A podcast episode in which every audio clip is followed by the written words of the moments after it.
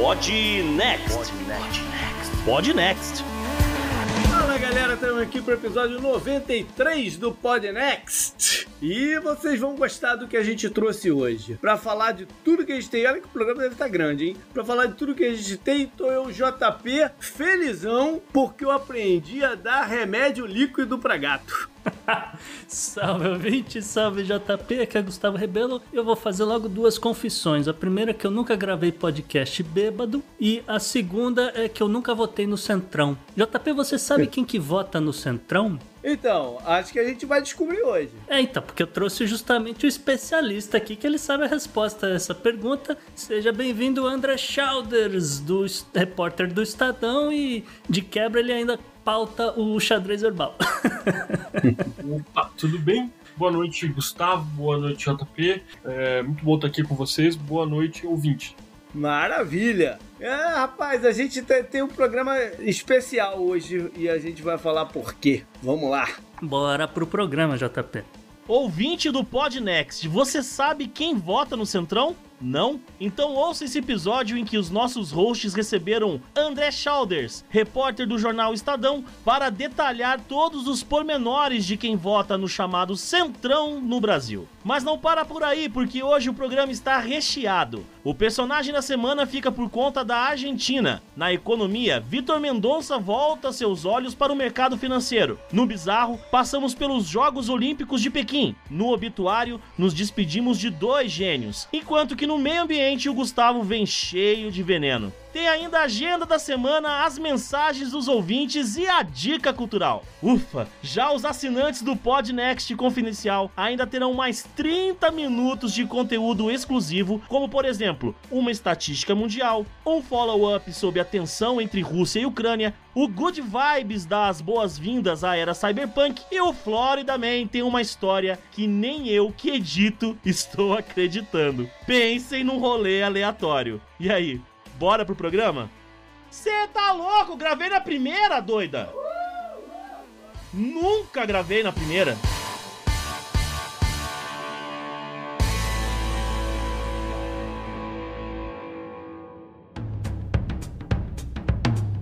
Entrevistas. Entrevista. Entrevista. Bom, esse é um ano diferente porque é um ano eleitoral em vários lugares do mundo, inclusive no Brasil, e a gente não vai se esquivar disso daí. É uma eleição muito importante que a gente tem pela frente, então vários dos nossos programas vão ser voltados para esse assunto. E esse é o que dá o pontapé. E ele dá um pontapé com um assunto que é um pouco de dúvida, é, gera muita incredulidade também, porque é um, fe, um fenômeno político muito característico do Brasil, que foi a formação desse grupo que a gente chama de Centrão. Então, como o Gustavo falou, a gente trouxe o André, que fez uma grande matéria para o Estadão sobre isso, né? Para chegar a essa conclusão que o Gustavo também mencionou no começo, né? Sim, é, JP, foram dois grandes levantamentos que o André fez esses últimos dias. É. A gente vai focar mais nesse do Centrão, mas tem um outro aqui também que eu tenho curiosidades a respeito. Mas, assim, para quem não, não sabe é, exatamente o que aconteceu, né? O André, ele, ele, ele levantou aí, ele rodou 560 quilômetros de carro. eu, eu não sei quantos dias. Quantos dias levou para isso, André? Isso foi, foi um dia e meio. Um Na dia verdade, e meio, né? Foi um pouco mais. Eu tava vendo essa, essa conta que eu coloquei lá no Twitter. Na verdade, foi um pouco mais. Foram 700 e poucos quilômetros, porque tem a volta para Brasília ainda. É. Esses 560 foram só a ida, entende? Tem a volta ainda.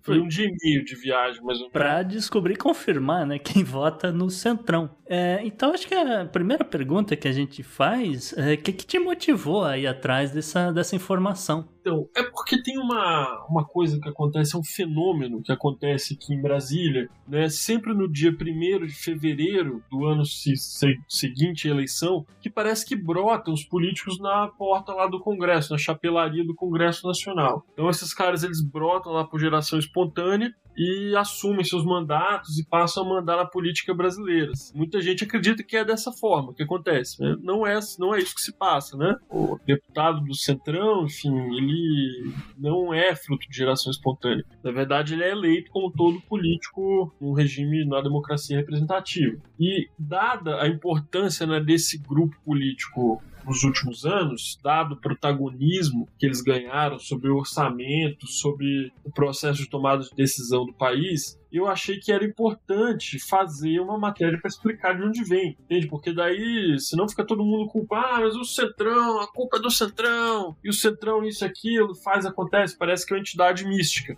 Meio uhum. como o mercado, né? É quase que como o mercado. É como o mercado, é. Parece que é uma entidade que surge, né? Que ninguém sabe explicar de onde vem. enfim, a ideia foi desmistificar um pouco, né? Quem é, de onde vem. Sabe de uma coisa? É, é muito bacana isso que você está falando, porque uma vez que você dá o contorno físico real para o que é, é mais fácil de você tentar Uh, tirar os malefícios que uma coisa traz. Uhum. Né? Quando você entende, me, trazendo para né, aqueles conceitos de, de, guerra ou de futebol americano, então quando você conhece, estuda o, o, inimigo, vamos botar entre aspas assim, é mais fácil de saber como portar perante ele. Né? Então é, é, é, é esse estudo que você fez foi bem bacana, porque como eu disse, o Centrão é um fenômeno bem brasileiro, porque ele não é um partido. Isso. Ele é um grupo que se forma que, com elementos de, de múltiplos partidos. Então acho né? que até é importante a gente nomear quem são esses partidos do Centrão, André.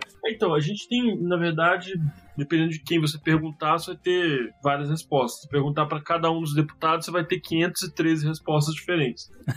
é, eu considerei na minha matéria que são três principais partidos do Centrão. Então, PP, né, hoje progressistas, PL, que é o antigo PR, o partido do Bolsonaro, e republicanos da Igreja Universal do Reino de Deus. Uhum. E além desses três, que são o backbone do Centrão, digamos assim, são a espinha dorsal do Centrão, tem, eu incluí alguns outros partidos menores, como Patriota, Avante PSC e PROS. Mas assim, uhum. isso foi uma decisão totalmente totalmente não, assim, mas uma decisão arbitrária minha, porque eu precisava definir, né? Assim, Sim. Então, eu escolhi alguns partidos que eu acho que são mais representativos do Centrão, que são mais constantes no tempo, né? Tá, mas você tem ele elementos, pessoas que são de outros partidos, como por exemplo, tem muita gente do, do MDB que você pode considerar de Centrão, muita gente do do, do DEM, Demo, Democratas, né? né? Que agora que agora tem um novo novo partido, né? O Democratas, né? Não, não. O DEM se juntou com o PSL e formou um novo partido. Ah, é verdade, tem isso. Que é o, o União Brasil. Que você pode colocar aí dentro. Por isso que eu digo que é meio partidário. Se você pensar num dos momentos recentes de holofote que teve o Centrão, foi quando rolou o impeachment da Dilma, que o presidente da Câmara era o Eduardo Cunha, do MDB, considerado Centrão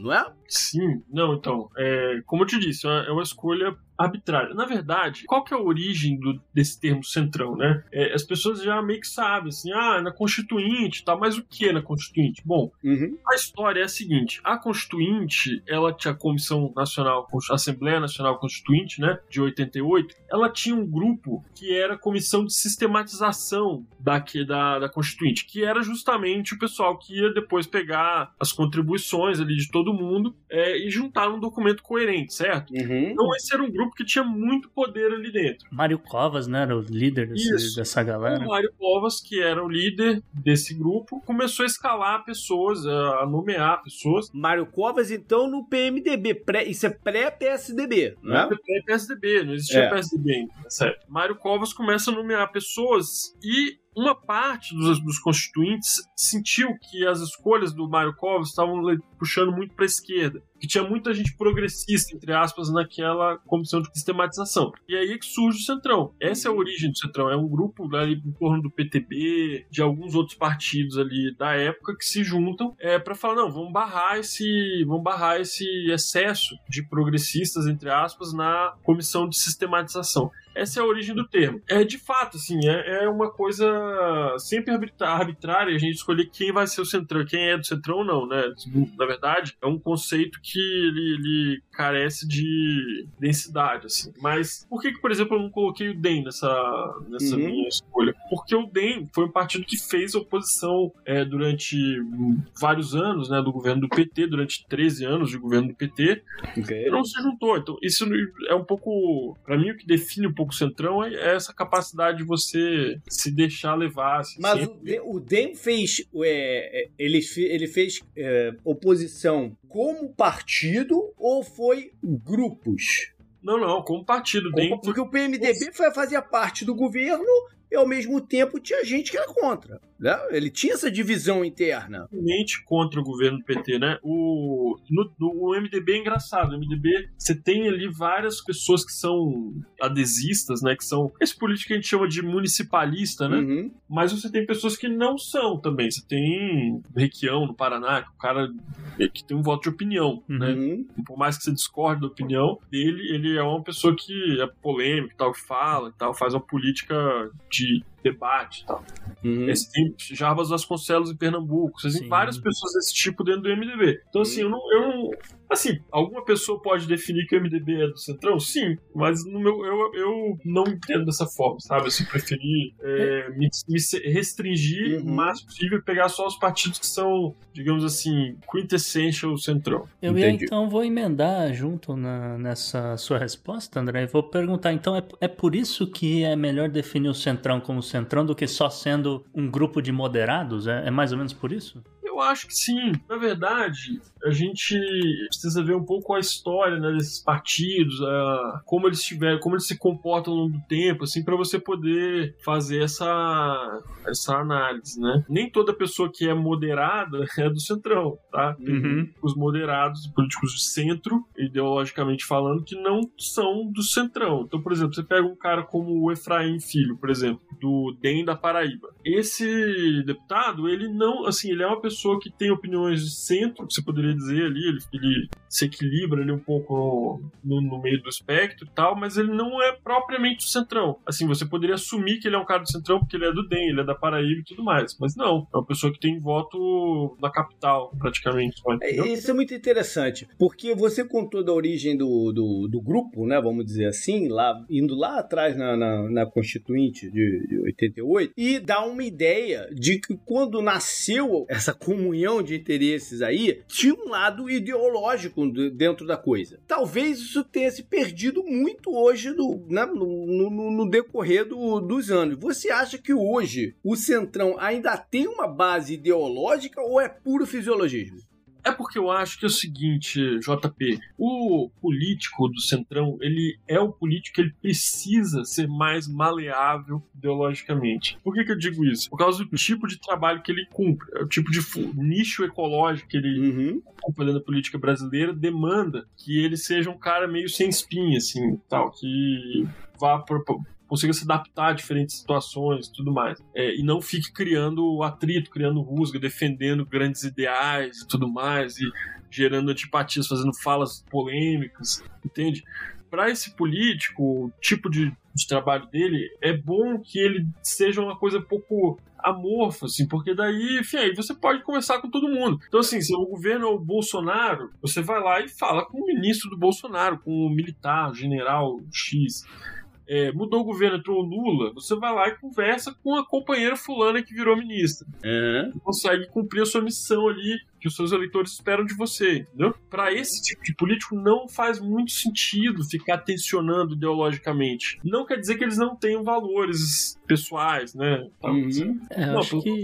têm. São, são pessoas conservadoras, em geral. São contra pautas progressistas nos costumes, né? Uhum. É, mas, assim, não fazem disso o seu ganha-pão. Não fazem disso um cavalo de batalha. Eu acho que agora a gente já meio que definiu as características principais do que seria o Centrão, JP, mas Uhum. ainda acho que falta ainda definir essas. Vamos dizer, ele citou algumas regiões, né? Algumas, é, alguns locais e tal, mas acho que seria bom o, o- o André falar pra gente quais seriam essas regiões onde o Centrão tem mais força, qual tipo de municipalidade, vamos dizer, mais centrãozista, entre aspas, no Brasil e assim por diante. Então, é, uma coisa que foi surpreendente para mim quando eu tava fazendo essa matéria foi observar justamente que, assim, existe um padrão, existe um perfil de município, né, que vota no Centrão, que elege esses partidos do Centrão, que são os municípios do interior. Então, assim, dá pra gente afirmar que o município, um município menor é um tendencialmente é um município que vota mais no centrão. Quando você olha o mapa, porque a gente fez essa matéria foi feita da seguinte forma: você pega os dados lá do TSE de votação, né? E você calcula ali e, enfim, pelo município e tal, você você faz um filtro, enfim, faz uma manipulação dos dados para poder descobrir onde estão onde estão concentrados esses votos. Enfim, a gente vê, por exemplo, o, o interior aqui do Mato Grosso é uma região que tem muito voto do centrão, né? Então, a região do Mato Piba é outra região que tem bastante voto do centrão. A região do Rio, no Rio de Janeiro, que em uhum. volta da de Campos, né? Enfim, ali aquela região Sim. também, uma região forte. Produtora de cana, né? É, enfim, interior, o, o, oeste do, do Rio Grande do Sul é outra região forte dos caras, por causa do PP, principalmente, né, que é um partido muito sui generis, enfim, muito importante também. Mas, no geral, a, a, correlação forte que existe não é tanto com uma região geográfica e tal, é mais com esse perfil de município, assim, um perfil de município menor, onde a prefeitura é o poder econômico dominante e onde, enfim, as pessoas uhum. precisam exatamente que o seu deputado faça essa intermediação com Brasília. Então esses deputados, eles viraram, na verdade, viraram despachantes de luxo, assim, para intermediar a relação desses lugares com o poder central. Você imagina, tem uma miríade, talvez uma maioria de municípios no Brasil, Gustavo, que não pagam as próprias contas, que são municípios que dependem de FPM, do Fundo de Participação dos Municípios, e de outras, outros, outras verbas federais, né? Não me diga. Aí você, é, é. Aí você combina isso com um momento em que a capacidade de investimento do Estado brasileiro foi para cucuia, é, em que basicamente quem tem dinheiro para investir são os deputados federais por meio de emenda, e aí tá armado tá armada a confusão, né? Tá armado... Claro. Deixa eu te perguntar uma coisa. É, já veio várias coisas na minha cabeça. Agora deixa eu tentar vontade, focar aqui. É, é seguinte, e, e, você falou uma coisa é, é, bem interessante, porque a gente teve uma eleição aqui nos Estados Unidos de 2020 em que ficou muito claro uma divisão entre os votos de capitais e interior. Ah, Isso sim. era muito claro né? O, visualmente, parte, visualmente, claro. Parte disso é ideológico, é, é, é, é, parte é pela necessidade de como se atua localmente, e parte é um limitado acesso à escolaridade e informações. Né? Isso tudo tem a ver nessa, nessa divisão. Eu acho que no Brasil, em específico, você tocou no, no, no ponto que é o fluxo da grana, né? Como a grana chega nesses lugares e como é a percepção de por que, que ela chegou. Ela chega lá via um fundo desse daí, não sei o que, papapá, e o cara diz: Não, fui eu que consegui botar esse dinheiro aqui. Né? Ele, ele se vende como o caminho para esse dinheiro chegar lá. E é muito difícil pro, pro cara que mora nesse lugar contestar uma, uma, um marketing desse, né? Uma informação dessa, né? Que o dinheiro provavelmente chegaria de qualquer jeito né? Pelo, por esse fundo. Então, aí, aí que tá. O FPM, ele é uma coisa, é, é uma política de Estado, né? É uma coisa uhum. econômica que vai para todo mundo. A emenda parlamentar, não. Não, a emenda não. Exatamente. A emenda não. Mas a, a emenda é usada de uma forma para é, elevar a comunidade ou ela é usada simplesmente como arma eleitoral? Então, assim, é porque o que, que, acontece, né? Pensa uma pessoa que mora em São Paulo. São uhum. Paulo, só mora no Butantã. Uhum. Lá, vizinho do. Do Matias. Do Matias. Do Matias. Aí, é, essa pessoa que mora no Butantã, ela tem, assim, acesso a uma miríade de coisas, sabe? Ela tá do lado da USP, ela tá uhum. às duas estações de metrô do, enfim, do, do, do museu incrível, de várias coisas, várias oportunidades, vários tipos de investimento estatal. A pessoa que mora em Marzagão de Goiás, que é um dos lugares que eu fui, ela não tem essa, não tem essa possibilidade. Claro. no lugar dela, na cidade dela. A cidade dela não, não por si só, é, não poderia ter, por exemplo, como tem em Marzagão hoje, uma escola é, de infantil, né, de ensino básico, que tem até ar-condicionado nas salas. Algumas das salas da escola de Marzagão agora tem ar-condicionado. Hum. Eles reformaram recentemente e tal e conseguiram colocar isso lá. É uma coisa que é rara na rede básica, Sim. né?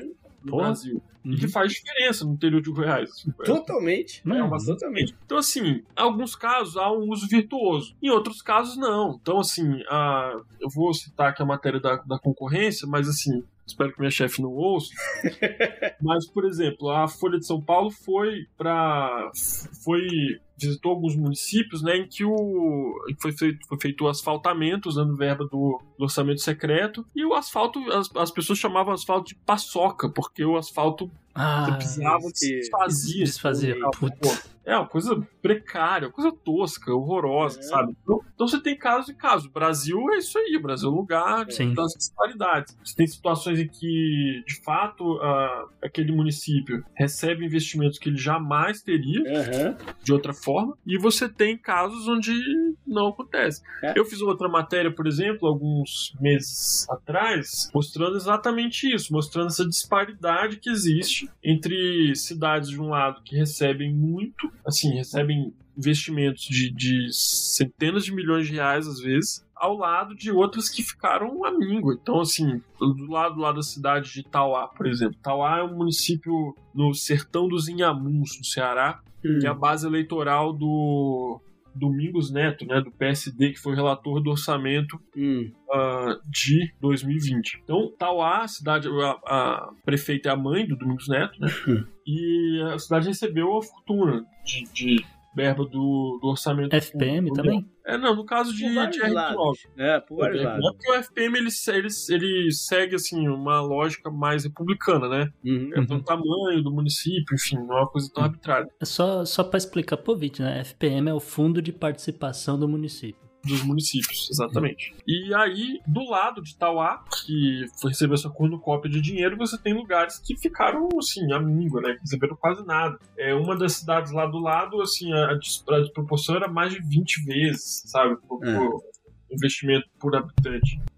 E aí, aí que, que eu falei da, da coisa da percepção de como vem a grana. Porque entra aquele negócio, caramba, o cara, o cara conseguiu colocar o dinheiro aqui. Então, a, a, a necessidade de coisas básicas ela fala muito mais alto do que o que de fato seria o interesse dele em termos de, de, de uma coisa maior, de uma coisa política mesmo. Então o cara vota em função da necessidade básica. E na verdade ele tá votando em alguém que no final das contas não representa ele, entendeu? Ele pode estar trazendo essas coisas mínimas que ele precisa e que dão dão dão aquele aquela suprida momentânea no negócio, mas É não um- de fato representa ele. É uma mudança num voto de cabresto, né? O cara fica preso Exato. àquele prefeito, porque aquele prefeito é o cara que trouxe o caminhão-pipa nos Exato. últimos cinco anos, eu preciso de água. Mas o prefeito não representa os interesses de fato de melhora de vida dele. Mas ele traz aquele negocinho. Eu vou dar um exemplo aqui, porque o André voltou lá em 88. Eu era menino em 88. Eu tinha. Eu sou de 73, eu tinha 15 anos. Eu tinha um tio que foi candidato. É sério. Ele foi candidato a deputado federal nessa eleição. Ele seria um constituinte. E por pouco que ele não foi. Porque ele teve uma votação até expressiva pra época, lá, uns 10 mil, 12 mil votos, sei lá que ele teve. Ele, ele, ele era do PFL. E por pô, ele ficou liberando ser suplente. Hum. Se ele tivesse ido pro PL, que foi uma das né, negociações que ele teve, ele teria entrado. Porque na época o PL tinha um cara no Rio que se chamava Álvaro Vale que carregou com ele uma porção de gente nesses votos proporcionais. Então, se ele tivesse a mesma quantidade de votos que ele teve, sendo candidato pelo PL na época e não pelo PFL, ele teria entrado. E eu lembro de ir com ele na campanha, cara, em carreata e não sei o que e tal, não sei o que. E ele teve votos massivos em alguns lugares bem carentes do, do, do Rio. Em que ele chegou lá e os caras falaram: pô, a gente precisa de, de um poste aqui, precisa de uma iluminação. E aí ele foi botar um poste lá, entendeu? Então nesses lugares ele teve uma votação proporcional alta. E em outros, em que ele achou que teria uma votação maior por causa da, da participação dele na comunidade, como ele era conhecido só, e não sei o quê, não teve, entendeu? Então, porque já naquela época, é, né, é, é, era, um- era uma, uma democratização bem mínima, né? Porque a gente tava vindo aí da ditadura há pouco tempo, tinha acabado, então não sei o quê, mas já dava pra ver esse- essa tendência, entendeu? Eu lembro disso, cara. E, e então é o que eu tô dizendo, e a gente trouxe isso no programa sobre problemas da democracia. É um grande problema as pessoas não conseguirem achar essa representatividade certa pra ela. E, e esse é um um exemplo disso, a força que esses caras desse, desse grupo e de outros têm no interior do, do, do Brasil. Sim. É, assim, é, é, o que a gente notou, que eu notei, assim, né, nesse, nessa andança e tal. Em outras situações também, que eu já fiz, assim, algumas reportagens no interior, assim, no Brasil profundo, né? O, o que que acontece? Quando você chega num lugar desse, assim, metade das, por exemplo, uma das cidades lá, Jesúpolis, né? Jesúpolis, Goiás. Então, metade da, da população ali que está economicamente ativa no município trabalha na prefeitura. Assim, de cara, de cara. Então, é o grande empregador, o provedor de emprego formal em Jesúpolis é a prefeitura, de um lado, e tem também umas fábricas lá de tijolo e tal, se você tiver coragem, tem dão um trabalho bastante árduo lá Uhum. na fábrica de tijolo. Aí você vai andando na rua, você vê que as outras pessoas, as pessoas que não estão ligadas ali diretamente à prefeitura, também estão relacionadas à prefeitura de alguma forma, né? Então, você vê o, o, o cabeleireiro lá da cidade falando, não, pô, que eu apoio o prefeito, tá? Mas você vai conversar com o cara, o cara tinha lá também um contrato, assim, né? nem tô dizendo que tinha nada irregular nisso, né? Claro que não. Mas assim, o cara tinha um contrato com a prefeitura para cortar, fazer os cortes de cabelo da assistência social do município. Ah, tá. Aí o outro cara da prefeitura te conta, não, cara, olha só, quem fica contra o prefeito aqui não fornece mais para a prefeitura. Então eles preferem comprar na padaria do meu concorrente ali, que é alinhado com eles. Hum. Então é tudo assim, sabe? É tudo assim. Uhum. O peso do peso, o poder econômico do, da máquina do, do município é, é assim. É porque ah, o setor, pelo que você falou, né? O setor de indústria ele é muito pequeno, né? Você falou algumas olarias e tal. Aí tem, tem um- algum comércio, porque né, tem que ter sempre, tem, sempre tem algum comércio. Então, lojinhas, a padaria, o cara que corta o cabelo tá não sei o quê. Essa galera acaba dependendo também da prefeitura, que né, chega o dinheiro ali na prefeitura, Aham. emprega uma galera, seja para ser secretária, seja para estar fazendo a limpeza, o que quer que seja. E ainda tem, ainda, né, como você falou, ainda tem alguma verba assim de assistencialismo que o cara ainda consegue fazer algum tipo de contrato com o comércio local que justamente fica dependendo desse político e esse, esse é o mesmo cara que vai acabar puxando outros políticos, né? Como você falou, porque uma coisa é o prefeito, a outra é o deputado ligado Que a é esse o primo prefeito. dele, não sei o que, e se, e se torna um domínio local mesmo, quase como um feudo. É um curralzão. É, cordão. E, e- e a, gente, a gente tinha muito na cabeça essa eficiência em lidar nessas municipalidades aqui do PMDB. Como você desvinculou, desvinculou bem o PMDB desse grupo, você acha que esse grupo tomou espaço do PMDB nesses lugares, não?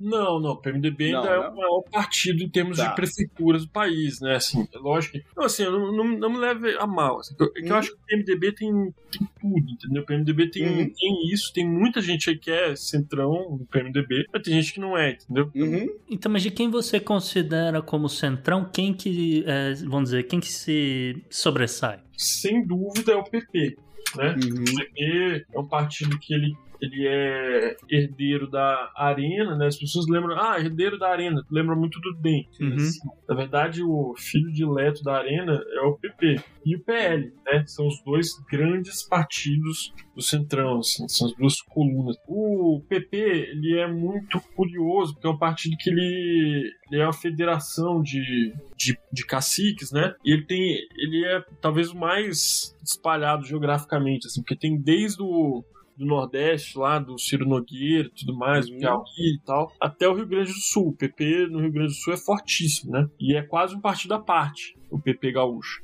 Então, eles são bem. É um partido bem curioso. E PL, né? Que é também é outra grande força, assim. Uhum. E isso reflete até na, na bancada. Ver, são as duas maiores bancadas do Centrão, assim. Sim. E em termos de governadores, como é que eles estão em termos de governadores? Olha, ambos têm governadores importantes, né? Assim, então, mas, mas decaíram um pouco, assim, já foi mais forte esse, esse, esse domínio, né, do centrão nos governos estaduais. O que que acontece? Isso daí é reflexo também de uma mudança um pouco no, no perfil do Brasil mesmo, né? Uhum. O Brasil, de alguns anos para cá, se tornou um país, um país muito mais urbano. Se pensar nas últimas duas ou três décadas, foi o país que se desenvolveu de alguma forma, né? Ainda que Uhum. com desenvolvimento meio torto e tal, meio insuficiente às vezes, mas enfim, é um país que deixou de ser de cidades pequenas, assim, e tem uma maioria da população hoje vivendo em cidades médias, cidades grandes. Uhum. Então, assim, isso, isso já numa disputa de governador, esse voto mais urbano e tal, ele já pesa mais. Então, isso, isso determina uma, um pouco a diminuição, assim, do poder desses partidos. Mas, assim, não significa que eles não tenham é, governadores ainda Uhum. relevantes, né? É, quanto, quanto antigamente. E André, você fez um outro levantamento, até mais recente do que esse do Centrão. É, você trouxe um dado que é um assunto que ninguém quer falar, né? Essa que é a verdade. Porque você levantou dívidas dos partidos com os cofres públicos. Então, dívidas de previdência, FGTS, multas da Justiça Eleitoral, etc. Eu tenho algumas curiosidades aqui com relação a esse assunto. Primeiro, com, com relação à metodologia, né? Como é que você chegou nesse, nesses, nesses dados aqui? Então, é, essa matéria foi uma matéria que deu muito trabalho para fazer, porque essa é uma base de dados da PGFN, né? Uhum. Procuradoria-Geral da Fazenda Nacional, que são os publicanos é, do século XXI, são os cobradores de dívidas do governo, e eles publicam no site deles uma base de todo mundo que está devendo para a União, todo mundo Uhum. está inscrito na dívida ativa da União. E aí, como é que eu fiz? Eu peguei, eu fui no TSE lá, e você tem uma série de dados sobre dirigentes partidários, os dados abertos do TSE, né? Então Uhum. você vai lá, pega, baixa uma, várias planilhas, assim, com, com os CNPJs de cada um dos partidos políticos, e aí depois que você baixou tudo isso, você compara as duas coisas, faz um Excel. Eu uso Excel mesmo porque eu sou chinelão, assim, né? Ciência de dados Uhum. Mas eu, eu baixei tudo, montei uma base com todos os CNPJs. São mais de 32 mil CNPJs. Nossa. Partidos brasileiros, se você contar diretórios nacionais, estaduais e municipais, né? Ah, porque cada um tem o seu. Ah, tá. Cada um tem Ah, o seu. Ah, tá. São 32 mil CNPJ. E aí depois você compara com a base de dados do, da PGFN. É o que que acontece? Essa base ela é engraçada, assim, ela tem muitas coisas. Por exemplo, eu descobri num dado momento que essa base ela incluía a mesma dívida mais de uma vez. Hum. Porque cada um, no caso de uma multa da Justiça Eleitoral, ele aplicava a multa para o devedor principal, né, e para os subsidiários, assim, as pessoas que os outros partidos estavam na coligação apareciam como corresponsáveis. Então, a mesma dívida aparecia várias vezes. E aí, enfim, minha conta eh, já estava dando muito mais, assim, no começo. Aí eu vi isso, eu fui, fui lá e tirei. É, então, assim, e aí depois, depois de, de- disso tudo, você, você obtém uma lista de todos os débitos que estão relacionados a esses CNPJs dos partidos brasileiros. E aí você chegou a quem são os, os partidos que mais estão devendo pro Estado? Então, assim, disparado o PT, né? De muito longe, assim, muito longe. Tem uma coisa que é justo a gente lembrar, porque, na verdade, o PT ele é o maior partido do país, assim, em termos de estrutura, né? Então, assim, tem, ele tá, é, é o partido que está organizado em mais municípios, é, e isso influencia de alguma forma. Mas, na verdade, quem puxa a dívida do PT para cima são três ou quatro diretórios. Então, assim, é o diretório estadual do PT do Rio Grande do Sul, o diretório municipal de São Paulo Tá. e o diretório distrital do DF aqui. né? Hum. Então, são esses três sozinhos, eles, eles já fazem a dívida do PT disparar. E, isso é uma coisa que os partidos eles, é, eles passaram um tempo brigando na justiça, no STF, justamente para não, para a direção nacional não ser responsável pelos débitos das instâncias menores, assim, das municipais e, e estaduais. Uhum. Principalmente porque, enfim, daí você incentivava de alguma forma né, a má versação por parte desses dirigentes locais. assim. se você, no final, sabia que a Nacional ia abonar tudo, então, daí, entendeu? Mais algum partido que você destacaria ou É assim, não, é, depois do, do, do PT vem o DEM, né? DEM, o MDB e o PDT. É, e o PP também. Tá. Esses cinco aí são os campeões. Mas assim, a, a desproporção é muito grande. O PT tá lá com 23 milhões e o DEM, que é o segundo colocado, tá com 6 milhões e meio, sabe? Ah, tá. Mas eles vão pagar de alguma forma ou é uma coisa que vai ficar só aí no, na contabilidade da parada? Uhum. Não, eles vão pagar. eles vão pagar porque, assim, não sei se eu já teve o desprazer de ser incluído lá na dívida ativa da União, mas assim, é meio que certo que você vai pagar, sabe? Uhum. Eu- essa era a minha outra pergunta. O que acontece se não pagarem? Não, no limite você pode ter até penhora de bens, você tem Ah, Mas o negócio mais fica fácil sério já mesmo. bater do fundo eleitoral que vai entrar? Não, mas então, não, dependendo da natureza da dívida, não, não pode ser não, abatido. não dá, né? É, é. Tem duas coisas, duas dinâmicas que acontecem. Primeiro que assim, multa eleitoral não pode usar o fundo eleitoral para pagar multa eleitoral, entendeu? Porque É, senão tem seria, lógica, é, tem lógica. é, seria aquele É. meme do, do Chaves comprando os churros de si mesmo. É. É, isso é, uma, é vedado pela legislação, você não pode fazer isso. Tem que Uhum. fazer uma arrecadação privada, que pegar o seu dinheiro privado e pagar a multa lá. Porque os, os partidos eles têm outras fontes de arrecadação Sim, também, sim. né? Uhum. doações e tudo mais. E a outra coisa é o seguinte: quem recebe o fundo partidário? Quem recebe o fundo eleitoral? É a direção nacional. Hum. Aí ela vai e repassa para esses diretórios. Então, assim, como o débito não é, na maioria das vezes, né, não é da direção nacional, ela vem que fala, cara, quer saber? Se vira, entendeu? Uhum. Assim, eu vou repassar, vou fazer o meu repasse aqui, tá acertado entre nós, eu repasso para os diretórios, mas assim, cada um que se vire. Então, por exemplo, desses, desses 84 milhões, só 1 milhão e 800 estão com as direções nacionais. Quase nada, é, um, é 2%, 2,2%. Uhum. Bem relevante. Curioso. O problema, assim, do, do meu ponto de vista, nessa questão, é que é o seguinte: tem uma razão pela qual se paga fundo partidário para esses caras. Uhum. Porque, em tese, é importante que a sociedade se organize. Assim, embora eu ache que o ideal mesmo seria as pessoas se, se financiarem e tal, mas, assim, existe uma, uma percepção de que é importante você ter partidos estruturados ali que fazem trabalho doutrinário, que discutem política de forma. É, Não, não, eu, eu, tô entendendo, eu tô entendendo o que você tá falando. E numa, e numa questão prática disso, a, a teoria é para evitar o que acontece aqui nos Estados Unidos, por exemplo, né? Sim. Que você tem um influxo de dinheiro privado, de lobistas para certas coisas, que é tão grande que você inviabiliza projetos políticos, né? Ah. É, essa que é a parada. assim, o problema dessas dívidas é isso, que ele inviabiliza essa discussão, essa finalidade dos partidos, né? É. Então, assim, por exemplo, você vai fazer uma coisa com... Conversei com um dirigente partidário, é, e aí ele falou assim, ah, tudo que a gente vai fazer aqui, as pessoas já sabem, vai ter que rolar uma vaquinha, tem que rolar um chapéu, porque Uhum. não tem dinheiro. O dinheiro que entra na conta do partido vai embora de uma vez. Ele entra e quica, né? Bacana. Então vamos para encaminhar já aqui para o final, pensando em eleições 2022. E aí eu vou perguntar mais o qual é teu feeling. A primeira pergunta que eu tenho que te fazer é o seguinte: qual é a força aí pensando já em eh, pensando não nas locais, estou pensando na, na- na eleição para presidente, na verdade aqui agora, tá? Qual é a força eleitoral que o Centrão tem para essas eleições? Olha, eu vou ser bem sincero, assim, eu não acredito em nessa disputa para presidente. Eu não acredito na, na numa grande força é, desses políticos aí, sabe? Uhum. E tem uma coisa, tem uma razão para isso, assim, é porque esse voto de presidente, ele é um voto numa sociedade polarizada Uhum. no Brasil. É, fica muito caro para um político local querer defender um presidente ou outro. Eu Uhum. conversei com alguns prefeitos, né, né, recentemente, assim, não só para essa matéria, para outros também. Alguns prefeitos, eles falam assim, cara, eu não vou sair gritando o nome do Bolsonaro, do Lula, porque assim, a outra metade da cidade vai ficar puta comigo.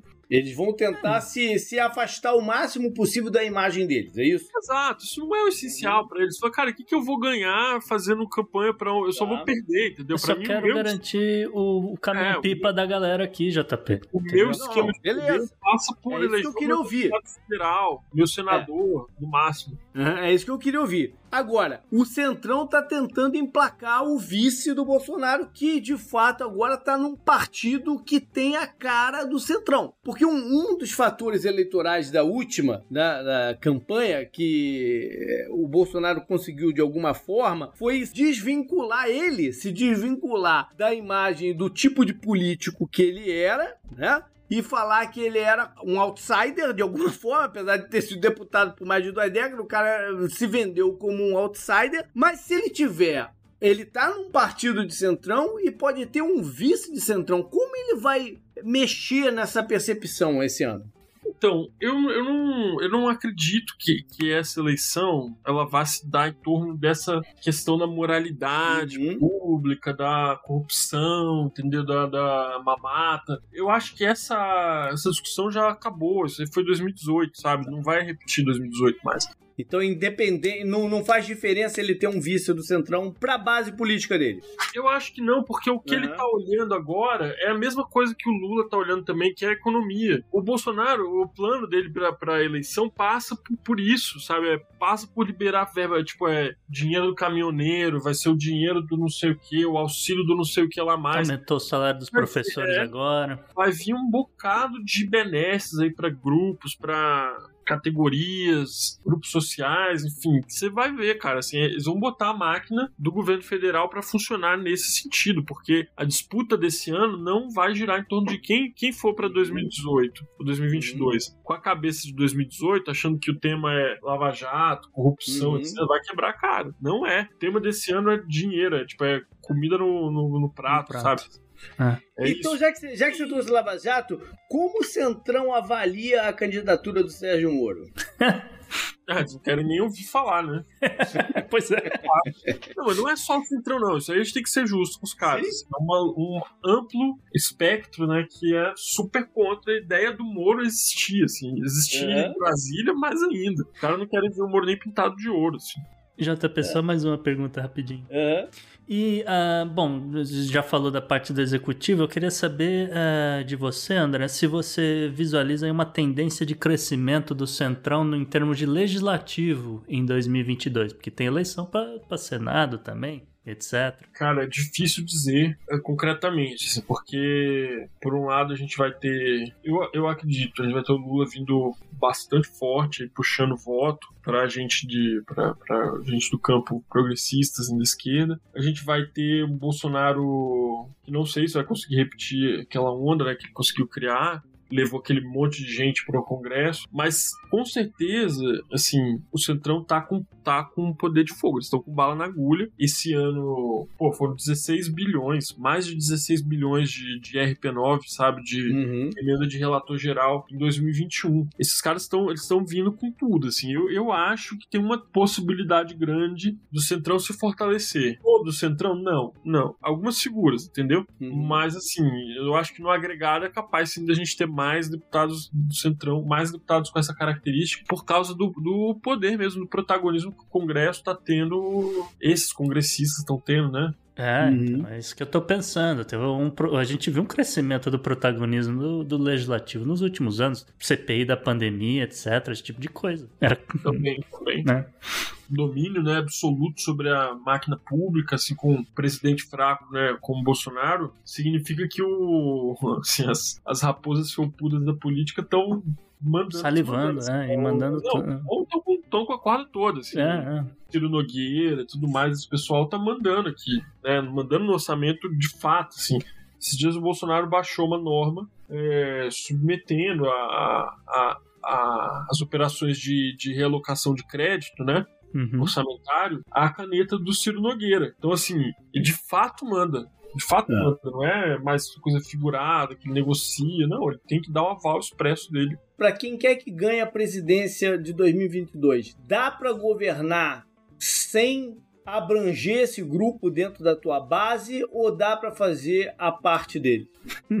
dá, dá para governar sem eles. Só você eleger 308 deputados do partido e você Tá fácil. Dá pra fazer, dá pra, dá, é, é viável fazer outras costuras que não envolvam ele ou tem que necessariamente Olha, passar por ele. Sinceramente, não acredito. Não acho que não. É o seguinte, assim, ah, você lembra assim, eu gosto muito do Plínio de Arruda hum. Sampaio. Lembra do Plínio? Lembro do Plínio, sim. cara velhinho, simpático do pessoal lá atrás, a coisa da figura da minha adolescência, né? Assim, E tal. Não sei se eu concordaria com ele hoje em tudo, mas enfim, hum. gostava daí. Quem gosta falou, muito do, quem gosta muito do Plínio é o Raul Underline. Olha aí.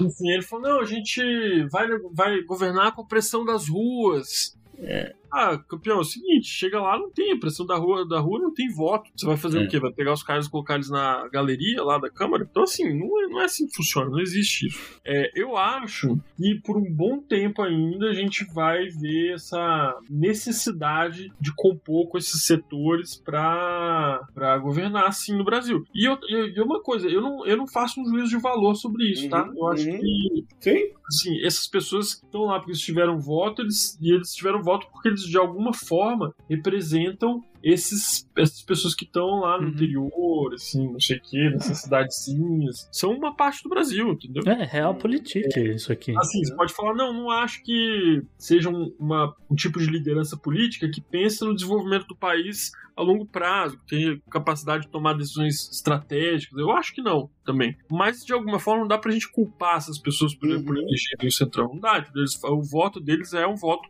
racional, é pragmático, entende? Não tem, assim, nada de errado a priori nisso. É não, é só, não, não só o voto de opinião, o voto vale. É, sim. Tá ótimo. É o que eu falei, é a percepção. A percepção é que vale. Galera, esse então foi o primeiro programa voltado para eleições do Brasil de 2022 e como vocês já sabem, a gente vai trazer vários outros aspectos por aqui. Up next. Up next.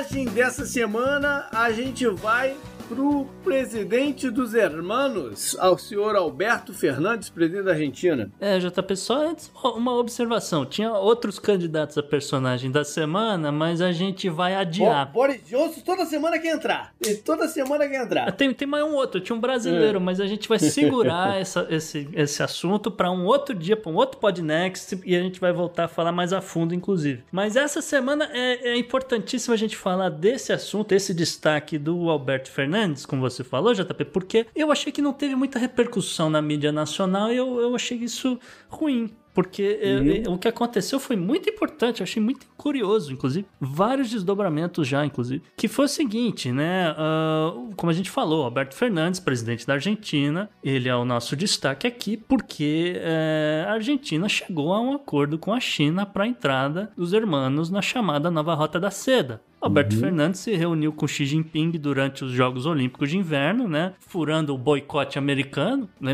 É, é boicote entre aspas, né? De, de- é, que eram. É, mas enfim, é, É. não, não é, é um- achei simbólico, né? Porque, né, enfim, Argentina, Estados Unidos, FMI, aquela coisa. E, né, na reunião entre os dois, né, acabou abrindo caminho para esse financiamento aí, né, da, pra Argentina entrar na, na Rota da Seda. Então são 23,7 bilhões de dólares, o que deve dar trilhões de, de pesos essa altura do campeonato. A maior parte do dinheiro vai para obras de infraestrutura, né? Então, é, o que já foi adiantado é que pelo menos 14 bilhões de dólares vão ser ah, utilizados em 10 obras importantes aí. E o restante vai para o chamado viabilização da entrada da Argentina na Rota da Seda, né? Então, aquela coisa de melhorar a situação alfandegária, de acelerar os processos de desembarque embarque de carga, modernização de, de sistemas, esse tipo de É. coisa. Tá tudo aí nesse bolo, tá? Eu- lembrando que isso é algo que já acontece tanto com o Chile quanto com o Uruguai, né, JB? Uhum. A, gente não, a gente destacou o Uruguai, que furou essa bolha do, do Mercosul e foi fazer justamente esse tipo de acordo com, com a China no ano passado, tá? Agora, teve alguns pormenores que começaram a aparecer porque né, todo mundo focou no dinheiro,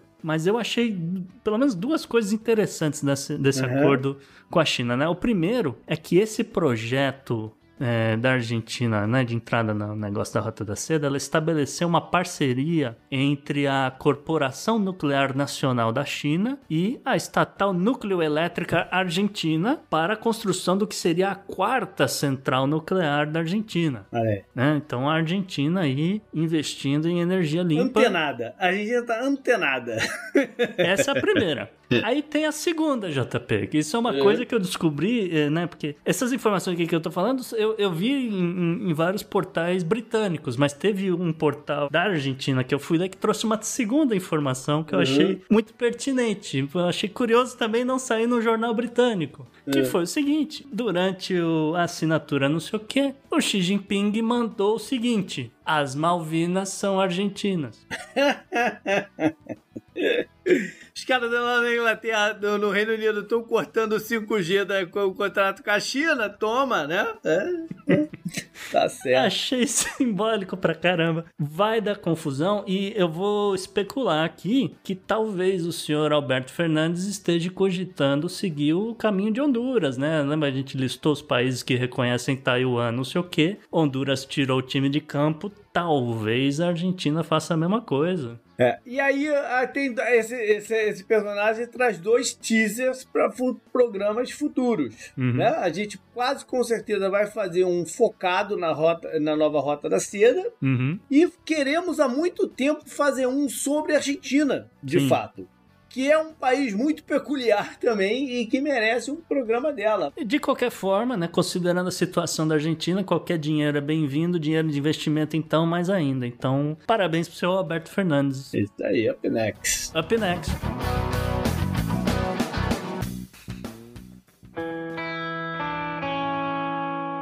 Economy. Economy. Economy. Economy. Economia mundial. E na coluna de economia dessa semana, o Vitor Mendonça vai falar sobre a reavaliação e reajuste de algumas ações no mercado financeiro.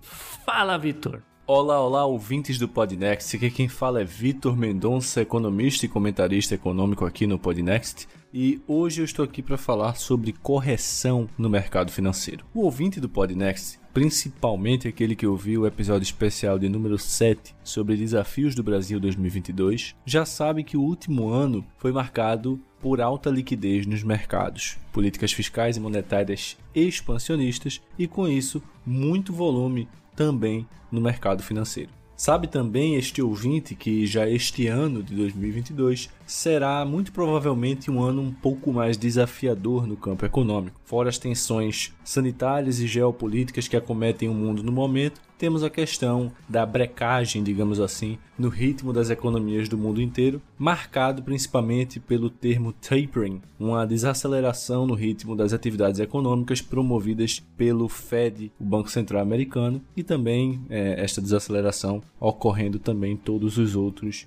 é, países, na maioria dos outros países do nosso globo terrestre. Este cenário de incerteza, que é uma das maiores vilãs da análise econômica, por si só já justifica uma provável diminuição no ritmo dos investimentos financeiros em renda variável, fazendo com que a bolsa de valores diminua o seu fluxo de negociações. Mas a minha fala de hoje é para exatamente falar deste cenário de ponderação dos agentes econômicos após um período de excesso de otimismo e expectativas positivas.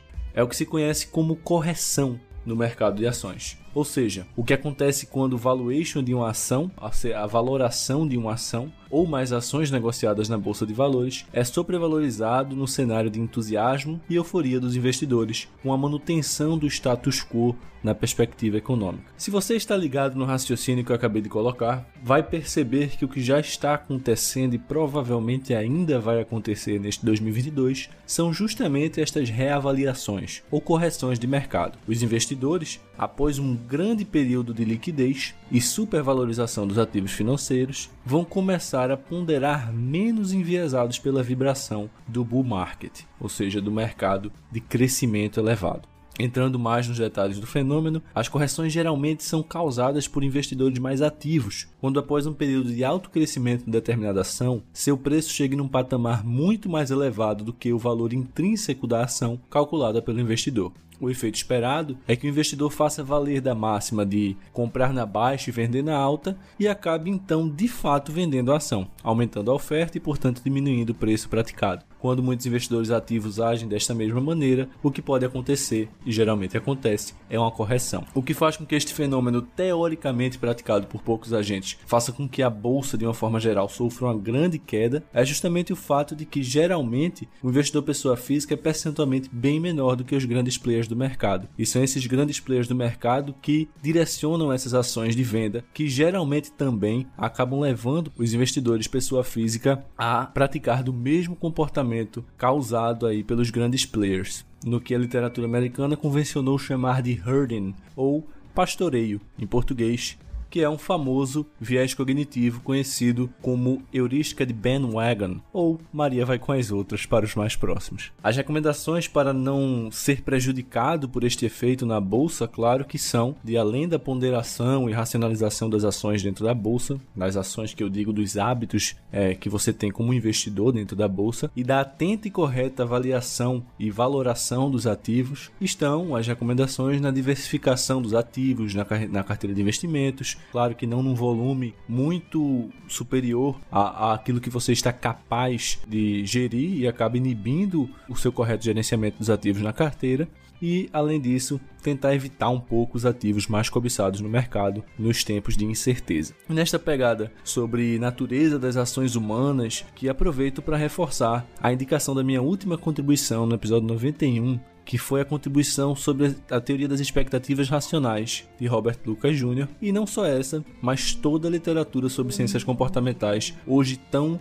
divulgada e vascularizada nos livros de economia. Saliento, por fim, que variações, flutuações e correções são fenômenos naturais do mercado. É assim que ele funciona e provavelmente é assim também que vai continuar funcionando por um bom tempo. O importante é saber controlar as emoções, continuar com a sólida estratégia de capitalização e se ligar que, quando você está com muitos touros em sua vista, cuidado para não deixar alguns ursos passarem despercebidos. Up next.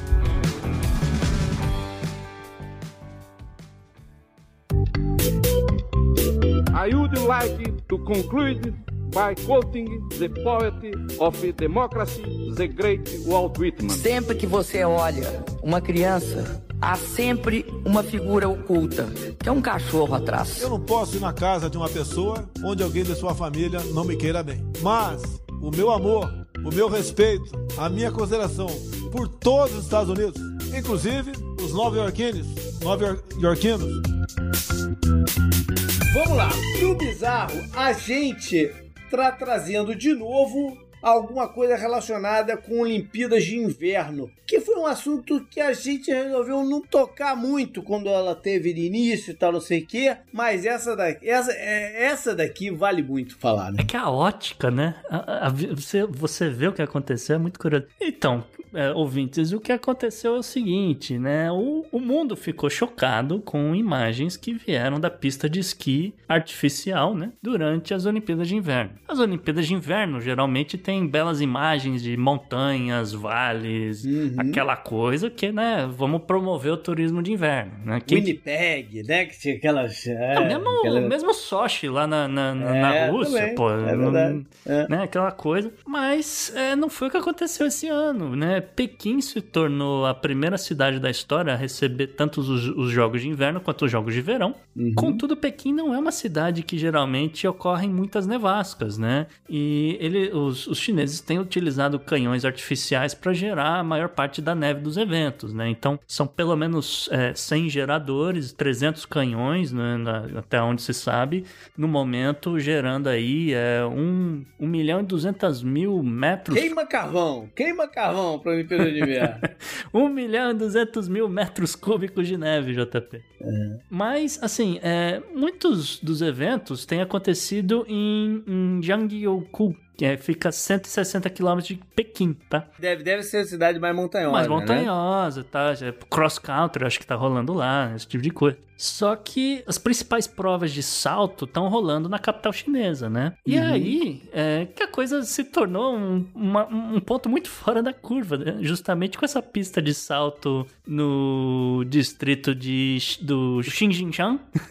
A região que é conhecida pela sua indústria siderúrgica, né? E a pista é assim colada num prédio, é, colada no- no- na chaminé, na verdade, né? Do, do, na verdade, eles chamam de torres de resfriamento de uma dessas é, siderúrgicas aí que aparentemente foram desativadas. Siderúrgicas, obviamente, movidas a carvão, foram desativadas antes do evento, mas é assim, é colado na, Uhum. na- nessa torre de resfriamento. E na torre de resfriamento tem, tem algumas imagens que mostram lá Pequim 2022 e tal. É, é, a imagem dessa, dessa pista chega a ser uma parada meio assim distópica. Parece até que tá. Não, você viu um Photoshop. O nego botou a pista aqui no, no- né? A Parece reação um é Photoshop. essa. A É, é, mas, mas não, tá lá o negócio é mesmo. real, é real. É, e fala muito do que é o COI, o que, que é o, a grana no, no, no esporte hoje em dia, né? A gente viu a Olimpíada de Verão passada ser realizada de uma forma muito bizarra no Japão, e agora é, é, isso tudo, ela ser, ser numa cidade que não deveria ser, né? Não deveria ter uma Olimpíada de Inverno em, em Beijing. É,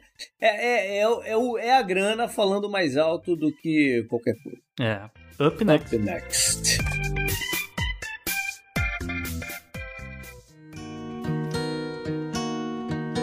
Tivemos obituário duplo essa semana. Começa aí, Gustavo. Pois é, JP faleceu aos 79 anos Douglas Trumbull após complicações por mesotelioma. Né, um mesotelioma é um câncer. E o Douglas Trumbull já havia sofrido derrame, ele tinha um tumor no cérebro e, assim, já estava bem mal há muito tempo. Essa aqui é a verdade. As pessoas vão se perguntar, quem que é Douglas Trumbull? Acontece que o Douglas foi responsável pelos efeitos visuais de alguns dos maiores filmes de ficção científica da história. É. Uhum. Inclusive efeitos especiais que tem gente que considera assim as, as coisas mais perfeitas. Né? De computação gráfica não chega nem perto, né? Mas vamos, vamos devagar na história dele, né? Vamos começar dizendo primeiro que ele é, ele é filho do Donald Trumbull, que foi responsável pelos efeitos especiais do Mágico de Oz em 1939. Uhum. Obviamente, Trumbull cresceu nesse é, ambiente, junto vendo o pai trabalhar e não sei o que, foi pelo mesmo caminho. E graças a isso, ele trabalhou sendo ou diretor técnico ou responsável, por exemplo, pelos efeitos especiais de, vamos lá, 2001, Uma Odisseia no Espaço. Blade Runner, Contatos Imediatos de Terceiro Grau, Star Trek, o filme de 79, Árvore da Vida do Terence Malick, é, O Enigma de Andrômeda de 71, entre outros trabalhos do cara. Então, é basicamente, pô, o supra-sumo da ficção científica, na minha opinião. Eu não sei o que, que o JP pensa, mas... Eu, eu, eu, não, eu não conheço muito da parte técnica, eu não sou um cara muito tão cinéfilo assim, mas o... Quando é o Oscar? É, tá pra ser também, né? É, a gente teve a, a gente teve a, exatamente, a gente teve a nomeação do Oscar recentemente. É, porque costumava ser no final de fevereiro. Agora eu não vou ver quando que é o Oscar. A primeira pergunta que me gerou curiosidade é, é fim momento, de março. Fim de março. É, me gerou curiosidade nesse momento assim. Quando é o corte que acontece no ano pro cara aparecer ou não no obituário desse ano do, do, do, do Oscar, né? Eu acho que ele aqui ah, ainda cabe. Ainda é, cabe ele, ele aparecer no obituário desse ano. Não, é. ele, vai, ele vai ter que entrar. Mas será o corte, não? Boa pergunta, mas eu, ele, ele, vai ter que entrar. Não, é, é. é, é outro patamar. Inclusive porque, assim, é, ele teve durante toda a carreira diversas nomeações ao Oscar, ganhou uhum. vários prêmios. E até curioso que muitos dos prêmios que ele ganhou são da área de engenharia. Pô, é uma coisa completamente fora, assim, da indústria do cinema. É, porque justamente não tinha, não tinha computação gráfica, etc. E o cara fazia a magia do cinema acontecer na base da engenharia. É. Então é, é, incrível o trabalho dele. Se você é jovem, tá tirando carteira em 2022, nunca viu nenhum desses filmes, cara, dê uma chance. Veja o trabalho que esse cara fez numa época sem ter um computador, sem ter nada para ajudar ele. É incrível, realmente. É. Mas JP teve mais um falecimento importante essa semana. Pois é, faleceu um cientista e pesquisador brasileiro de uma importância muito grande. O nome dele é Enéas Salati. Ele morreu na terça-feira, no dia 8, aos 88 anos, lá no interior de São Paulo. E esse cara, na, na década de 70, ele, foi, ele fez um estudo em que ele criou um conceito de rios voadores e, e, e, mostrou a importância da Amazônia na, na, na parte de ciclos de chuva e, enfim, nessa biosfera. E lá atrás, lá atrás, ele fez um alerta quanto ao desmatamento da Amazônia e o impacto que isso ia ter na vida brasileira, inclusive mencionando em nome específico que se continuasse a, a tendência, e a gente viu que ela só piorou, né? É, ia, a gente ia viver uma falta de chuva e falta de água pro agronegócio. Sim, é que aqui... Ele cantou essa bola lá atrás. Né, quando a gente estava preocupado só com oxigênio e tal, não sei o que, né? A Amazônia era o pulmão do mundo e tal, não sei o que, era aquele negócio. Ele não, ele foi, ele foi tocar no que é um problema que a gente está vivendo agora. Sim, né? sim. E quer que explique o que é o rio voador? Ah, manda aí então. Então tá. Então, ó, em, em, formas bem breves aqui, porque não é a coluna do meio ambiente. É. Olha só, o, o, os rios voadores, né, são, como o JP falou, cursos de água atmosféricos, é basicamente formados por massas de ar que são carregadas de vapor de água, muitas vezes acompanhada por nuvens e justamente propelido por ventos, né? E aí, só que assim, é uma corrente enorme que vai passando por toda a bacia amazônica, para o centro-oeste, para o sudeste e para o sul do Brasil, ou seja, toda a área do agronegócio mais, uhum. mais clássico, vamos dizer assim. Né? Uhum. Né? E, de novo, quantidade violenta de água. E o que, que a gente está vendo hoje? é, níveis de reservatórios Tá secando. baixando. Tá É, secando. tá secando. É Tá secando. O cara cantou a bola, cara. Uhum. O cara cantou a bola. Up next. Up, né?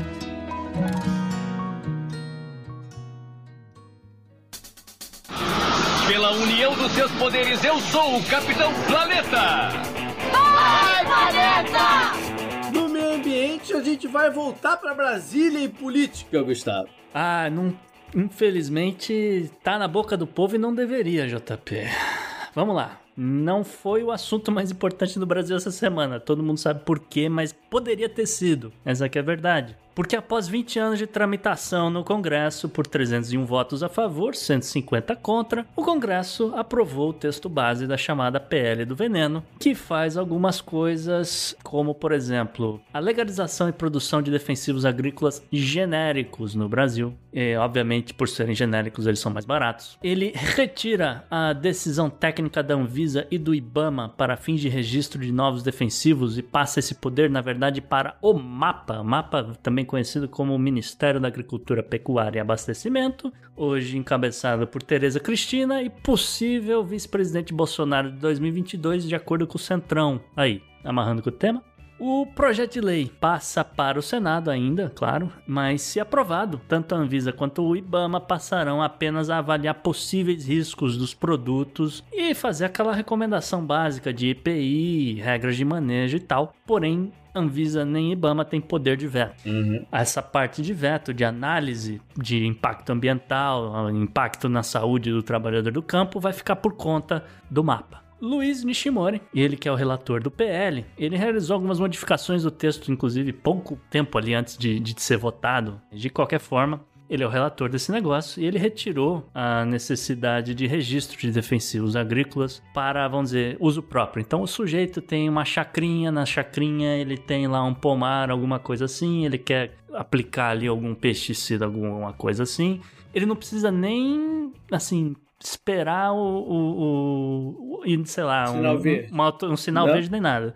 Ele pode ir comprar na loja e ir direto no pomar e tacar veneno para ele mesmo comer. Uhum. Tá. Desde que, obviamente, também não é assim uma. Vamos dizer, não é um- ainda não é um estado anárquico, mas é, desde que ele seja um responsável técnico cadastrado no mapa. Agora vai Uhum. ver a dificuldade que é ser um responsável técnico registrado no mapa, né? Isso é um assunto para outro dia. Não. Ah, vamos seguir aqui. Ah, uma outra mudança que aconteceu se dá com relação ao prazo necessário para realizar a chamada avaliação de novos químicos, né? Que agora o prazo máximo é de dois anos. Obviamente que você tinha um prazo mais longo, porque dependendo do impacto não é imediato. Você não vai notar uma superpopulação de alguma coisa resistente àquela porcaria que estão botando no campo, por exemplo, em dois anos. Leva tempo para mutações acontecerem e tal. Um assunto que a gente pode tratar aqui também, a gente traz o Pirula e ele explica a evolução. A história melhora, JP, porque olha só, o senhor deputado Luiz Nishimori, ele não é só mais um membro da bancada ruralista interessada em liberar mais veneno para o campo. O Nishimori, ele foi dono, ele é dono de forma direta ou indireta das empresas Mariagro Agricultura e Nishimori Agricultura, duas empresas que têm autorização no Brasil para comercializar defensivos agrícolas. Esse literalmente está legislando em causa própria. Não, não, não. As, as empresas estão no nome da, da esposa dele, JP. Que isso? Tá certo. É. Olha só, é, é, só para registro também, são produtos da chinesa Syngenta, tá? Uhum. É, segundo a investigação do Congresso em Foco de 2018, as empresas do Nishimori, é, como a gente já adiantei, estão no nome da esposa dele, a Akemi, e da sua mãe falecida, a Fumi. E ah, também está no nome dos filhos, né? É, particularmente, é, elas têm a- como área de atuação a região de Maringá, Marialva e Ok. Louisiana, no norte, noroeste do Paraná, Paraná. na verdade. Uhum. É, curiosamente, né, como eu falei, em 2015, o Tribunal. é, Ju- desculpa. Em 2015, inclusive, o TJ do Paraná reconheceu que essas empresas pertenciam de fato ao senhor Nishimori, só estava com o nome de outras pessoas. né?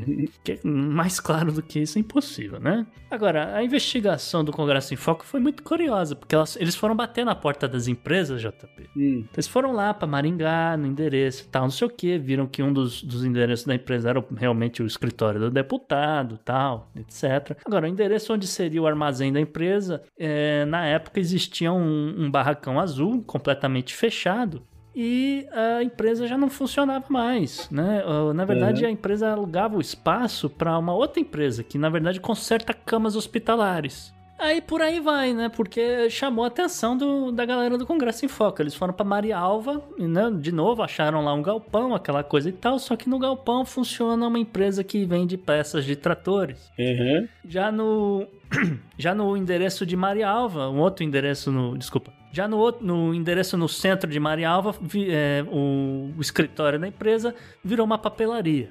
Enfim, né, o senhor Nishimori, que é, se defende, né, dizendo que desde 2002, quando ele entrou na política, as empresas já não estavam mais atuando, né, aquela coisa, porém, ainda constam que as empresas existem se você fizer uma Tá consulta. Ele pública. é, ele é um cara moderno, tá na nuvem. Tá na nuvem, é, exatamente, na, na nuvem de agrotóxico. Não, é lamentável. Up, next. next.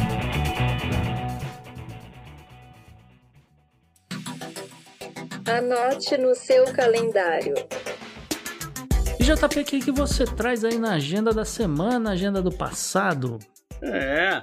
Bom, primeiro dizer que quando o programa for pro ar, na segunda-feira, vai ser 14 de fevereiro, que aqui nos Estados Unidos é comemorado o Valentine's Day. Acho que é no mundo inteiro, É? menos no Brasil. O mundo inteiro. É. Ele é, o pessoal relaciona muito o Dia dos Namorados, mas é. é- é- São é- Valentino, eles, é outra é, pegada. eles têm uma, uma, uma diferença, né? É um- é uma diferença grande. Aqui é mais amplo. Não, não é só a relação amorosa, vamos dizer assim, é uma coisa mais ampla, de amigos e, né, e de tudo mais. Uma parada interessante é que o Dia dos Namorados, sim, o Dia dos Namorados no Brasil, hoje comercialmente é a segunda data, né? Depois do Natal é o Dia do- dos Namorados em, em volume de venda. Nos Estados Unidos, o, o varejo tem detectado um crescimento da, de vendas ano a ano na- nessa data. Não, não é que tá, tá, tá rolando um marketing para isso, tem sido uma coisa mais orgânica, mais natural, mas tá indo um pouco nesse sentido aí também. É, no- acho que inclusive em termos de venda de qualquer coisa, não necessariamente É, é. de, sei lá, chocolate, flores, sim, sim, esse tipo de coisa que é você tô imagina. falando, né? Porque acho que muita gente cozinha pra, pra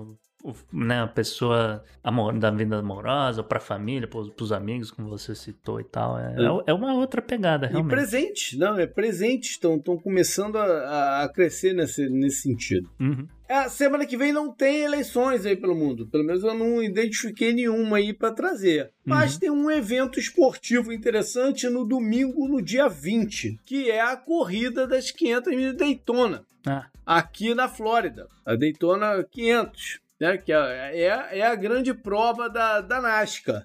ah, Stock Cars, né? Conhecido no, no, no Brasil. É, o- é o evento inteiro, é o, é o paraíso né, do, do sul dos Estados Unidos aí, é, é o, o, o Daytona.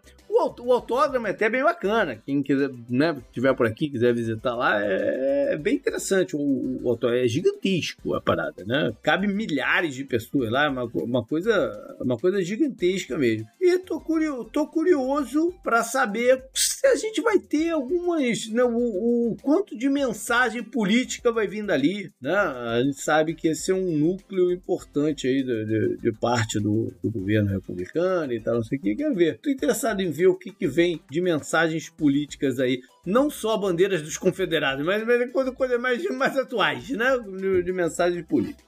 Vamos lá então para a agenda histórica e começo com o dia 15 de fevereiro de 1961. Rolou um acidente aéreo envolvendo esportistas. Foi toda a equipe de. Né, já que ele está mencionando também a Olimpíada de Inverno, toda a equipe de figure skating, que é patinação, né, que é um dos eventos até mais marcantes das Olimpíadas de Inverno. Lembrando que nessa época não existia em separado Olimpíada de Inverno, né? Era uma coisa meio que. é, enfim, é, era, uma outra, era uma outra parada. E, então, é, é, esse avião estava indo para Praga, dos Estados Unidos para Praga, onde ia rolar o campeonato mundial de patinação. E fez um, ia fazer um pouso programado em Bruxelas, na, na, na Bélgica. Só que deu ruim na descida e nunca se chegou a causas desse, desse acidente. Provavelmente foi alguma coisa técnica mesmo. E o, o rolou aí o, o, o, não, o crash. Morreram 18 membros da equipe e mais 16 outros que, que acompanhavam, entre familiares, né, assessores, treinadores e tal. E foi o maior acidente é, esportivo até então, só vai ser barrado em 1970, quando cai um avião levando o time de futebol americano da Universidade de Marshall. O, o, o, teve a curiosidade aí que um, um, pedaço do avião que se desgarrou foi matar um cara a, a, a milhas de distância do, do aeroporto. Bateu num cara que tava, tava andando, sei lá, e matou um cara a milhas do, de onde foi mesmo o, o acidente. A gente vai agora pro 16 de fevereiro de 1957. Olha, eu peguei várias coisas mais ou menos numa mesma época dessa vez, hein?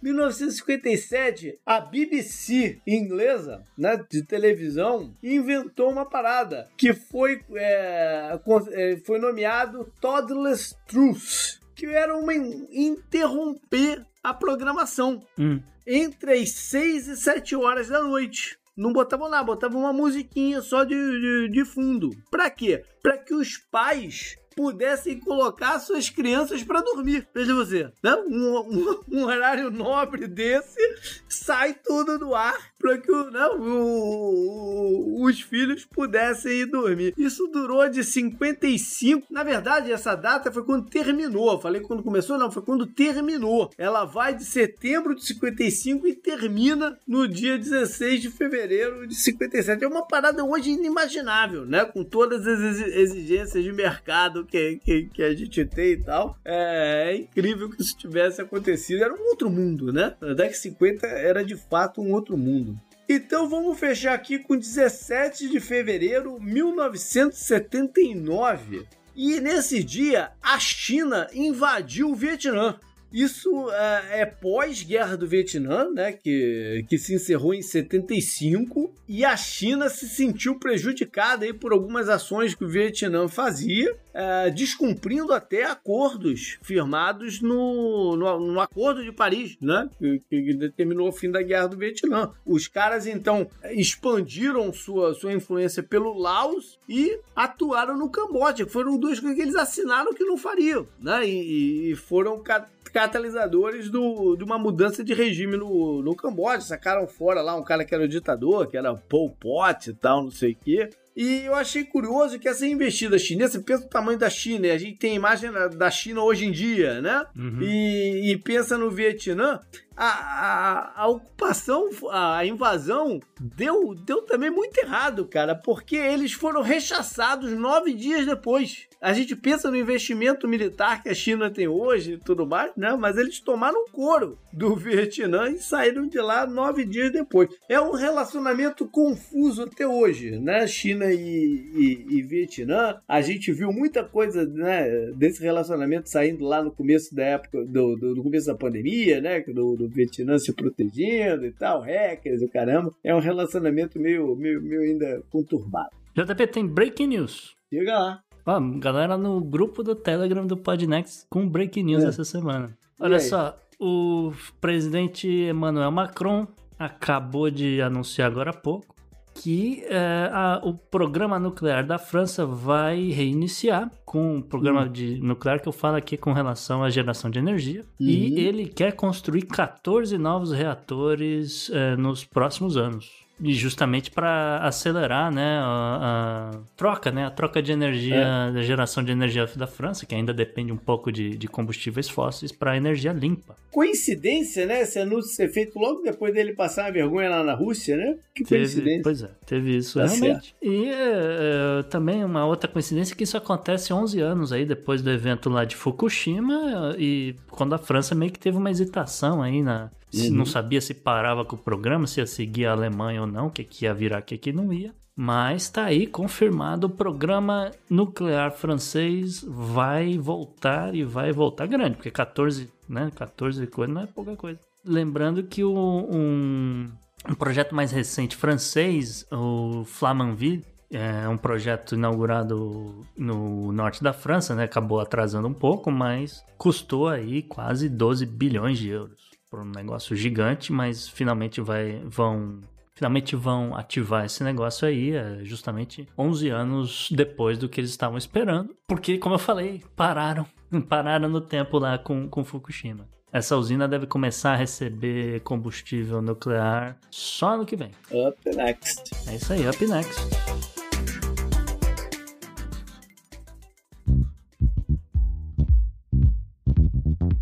Mensagem, mensagem, Bom, Gustavo, a gente tem que agradecer primeiro a todo mundo que tem contribuído com espontaneamente, né, via Pix. É isso aí, JP. O César Queiroz, é, ele que é um dos caras que mais manda Pix pra gente e ele é assinante do Podnext também. Então, é, façam como ele. Não, brincadeira, gente. Não, muito obrigado, César É. Queiroz, é, contribuindo aqui com o projeto. Você ajuda pra caramba a gente. E também agradecer o Francisco de Assis, também mandou Pix esses dias, tá? Maravilha. É, só avisando as pessoas também, JP, que a, nosso sistema de assinatura lá no Hotmart, a gente justamente oferece duas, dois tipos de assinatura, um de 9 reais e um de 17 reais, o que Uhum. no final das contas é centavos, né? Por se você dividir pela a quantidade de, de horas de programação que as pessoas recebem, se Uhum. você dividir num período de 30 dias, etc., são centavos, né? E a gente optou, né, por conta da- desses Pix todos que a gente tem recebido, a gente não vai mais oferecer a opção de 9 reais, É, não tá fazendo sentido, não tá né? fazendo sentido, porque a gente É. recebe esse tanto de Pix e a galera que assina com 17 tem um monte de vantagens já. Então, tem falado com a gente no, no, no chat no Telegram, tem gente que tá recebendo o- o- os, os conteúdos extra direto no, no feed do Spotify, etc. Então, não, não tá valendo tanta pena esse, essa opção de 9 reais. Diga-se de passagem, o grupo do Telegram tá movimentado pra caramba, cara. Foi até uma surpresa, tá muito bacana. Agradecer a todo mundo, né, que tem, Isso. tem, tem interagido lá. Não só nossos assinantes, como alguns é, pessoas que estão é, quase sempre gravando aqui com a gente, né? O, o Vitor Honda, Isso. o Tucano, Renan a também tá lá. O Renan, tá, tá, tá uma galera boa lá e as conversas têm sido bem maneiras mesmo. É, então só lembrando a galera, dia 27 de fevereiro vai sair essa opção de, de 9 reais. Sugiro que vocês é, façam o upgrade aí para a opção de 17 até lá. Isso. E quem não assina, quem não assinou até hoje, dê uma chance. Vê lá o que, que- o que, que rola de material e, né, e de, de, de conteúdo extra que a gente coloca, não. E quem quiser fazer só as contribuições espontâneas, pode usar o nosso Pix, que a chave é qual, Gustavo? O nosso e-mail, contato arroba. Beleza. E tivemos alguns e-mails, já, tem, já tinha tempo que a gente não, não, não lia mensagem aqui, Gustavo. A gente tem que fazer isso com, com regularidade. Perdão pros ouvintes que mandam e-mails, É. etc. É que realmente às vezes a pauta aqui não cabe, o programa fica longo demais É. e acontece. Mas olha só, a gente tem um e-mail do, do Gabriel. O Gabriel escreveu o seguinte: Salve JP, Gustavo estava conversando com uma amiga sobre as duas Coreias, então surgiu a pergunta: será que veremos uma unificação em ambas futuramente? O que vocês acham? E é possível haver uma unificação mesmo que, apesar de serem o mesmo povo, vivam em regimes completamente diferentes? Um grande abraço e continue com o excelente trabalho, Gabriel. Legal.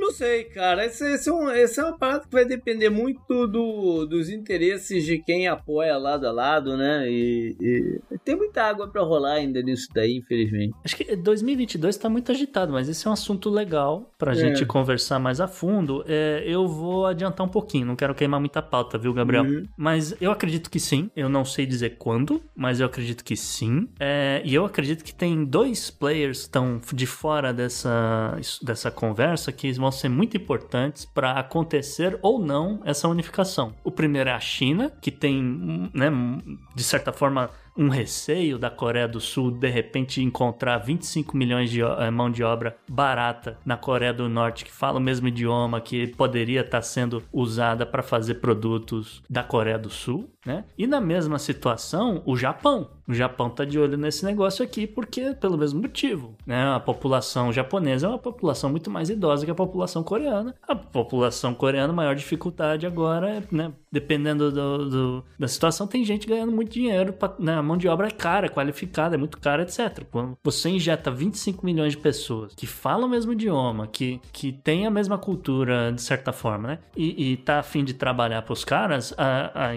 a, a Coreia do Sul fica extremamente competitiva e vai bater na, contra as indústrias japonesas também. Então, é um assunto que a gente tem que ir mais a fundo mais pra frente, viu, JP? Esse assunto é legal.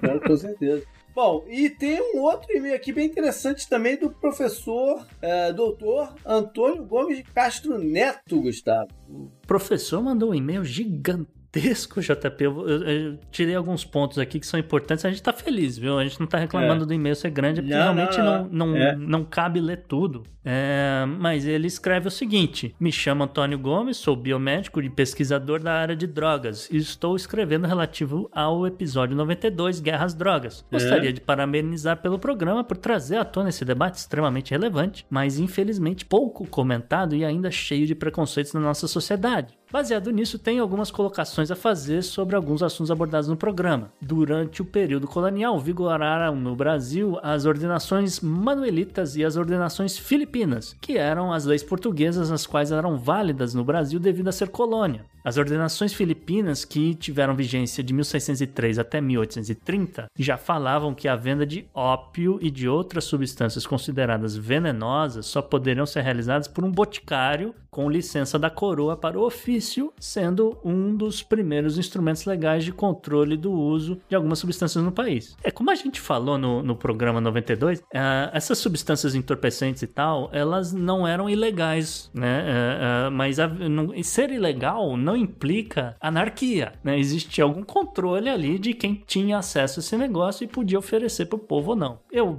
é, é melhor do que né, proibir, e, enfim, eu também não vou me alongar muito nesse negócio, mas é mais ou menos por aí, né, JP? Hum. E aí, um outro comentário aqui do, do professor é o seguinte, é, aspas para ele, eu sempre comento isso nas palestras que ministro, como foi comentado no final do podcast, que é por que você não usa drogas? Né? O fato das drogas serem proibidas não dificulta dificulta o acesso, o esclarecimento uhum. e o conhecimento sobre drogas e sobre seus efeitos, além de outras questões sociais, é que vão fazer se a pessoa terá a vontade e a curiosidade de querer usar drogas ou não. Por isso é tão importante um trabalho como esse de vocês, principalmente nesse episódio 92, para discutir sobre drogas trazendo informação e não preconceitos. É, é muito bacana o, o e-mail dele, muito bacana, porque de fato é esse programa que a gente fez na, na, na semana passada. Eu costumo dizer que tem, alguns programas são muito difíceis de fazer. Esse não foi, sabe? Esse não foi, porque é uma coisa tão, para mim, tão, tão, pô, faz, faz tanto sentido, né? O, as coisas que a gente te, te, trouxe, a gente não trouxe aqui, a gente não fez um programa pra fazer apologia às drogas. Não, claro que não. Não, não, não, era, não é essa. O, o negócio a que a gente. Nem, inclusive, a gente nem espera que as pessoas concordem com a gente. Exato. É, não, mas o, o, o negócio é que é, o que a gente traz é a, o mau uso de recursos Sim. e de, de, de, esforços, que é essa bobajada toda. Exatamente. Né? Esse é o grande ponto do programa. É, esse que é o problema. É um, é, um, é um gasto inútil de energia, de dinheiro, de. Pessoas mesmo, recurso capital pessoas, humano. Né? O, o, a gente vai fazer um outro para isso. Não acabou aí, não. A gente vai fazer um outro que é, eu já falei isso semana passada, que é o custo social dessa dessa, dessa estapafúrdia toda. Hum. Então, para mim é tão óbvio, cara, que isso é algo que devia ser revisto, que, enfim, não, não foi um programa difícil, mas é um assunto importantíssimo, porque é. envolve a vida das pessoas, como o Gustavo falou, e a vida das pessoas e... De todos os é, níveis a, sociais. De todos os níveis, a dependência política que a gente fica desses caras uhum. e tudo mais, né? Enfim. É isso aí. Up next. Up next.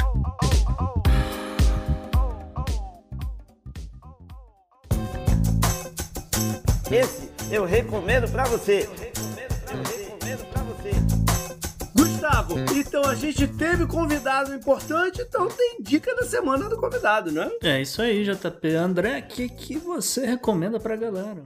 Opa, então eu vou fazer uma recomendação, assim, temática, pertinente ao nosso, à nossa conversa de hoje. É o livro Coronelismo, Inchada e Voto, que é um puta clássico aí da ciência política, do Vitor Nunes Leal. Legal. Foi publicado em 1948 e descreve, né, uma, um Brasil que não existe mais, assim, mas que, bom, tem certas semelhanças com o que a gente falou aqui hoje, né? Enfim, não é a mesma coisa, mas é as origens, digamos assim, desse sistema de poder que tá aí firme e forte. É isso aí, bacana, bacana, gostei. Vou procurar para mim também. E galera, é, vamos ouvir aqui do André o que, que ele quer deixar de recado aí para vocês, o que, que ele tá fazendo, quais são os projetos dele. Conta aí pro pessoal, André.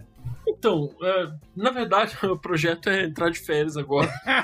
Melhor projeto impossível. Exato. Amanhã eu entrego a minha última matéria, assim, dessa, antes das férias e vou pra praia. Não, mas eu, eu acho que. Até porque o resto do ano vai ser puxado, né? Exato, dá aquela descansada antes da, da pauleira, né? Assim. Não, eu, eu acho que vai ser um ano muito interessante, assim, pra gente, pra quem gosta de acompanhar a política, e vai ser um ano decisivo, né, pro Brasil. Muito importante as pessoas estarem atentas e tal, procurarem se informar, conhecer, né? Assim, eu tenho certeza que o ouvinte aqui já é uma pessoa bem informada. Espero que consiga sair incólume desse, Maravilha. desse ano de 2022 e fazer boas escolhas, né? Beleza. E como é que o pessoal te acha além do, do, do, do de matéria no Estadão? Você tem o perfil na mídia social? Tem costuma trabalhar com isso? Como é que faz?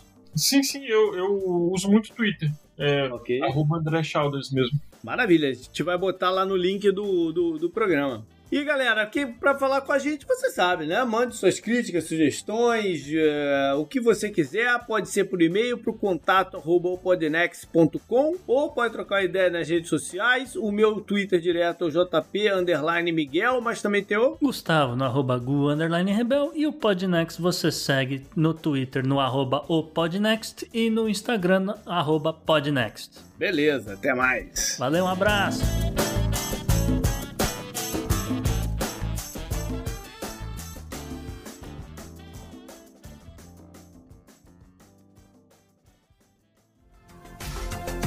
Este episódio foi editado por Atelas, soluções em áudio para podcasts.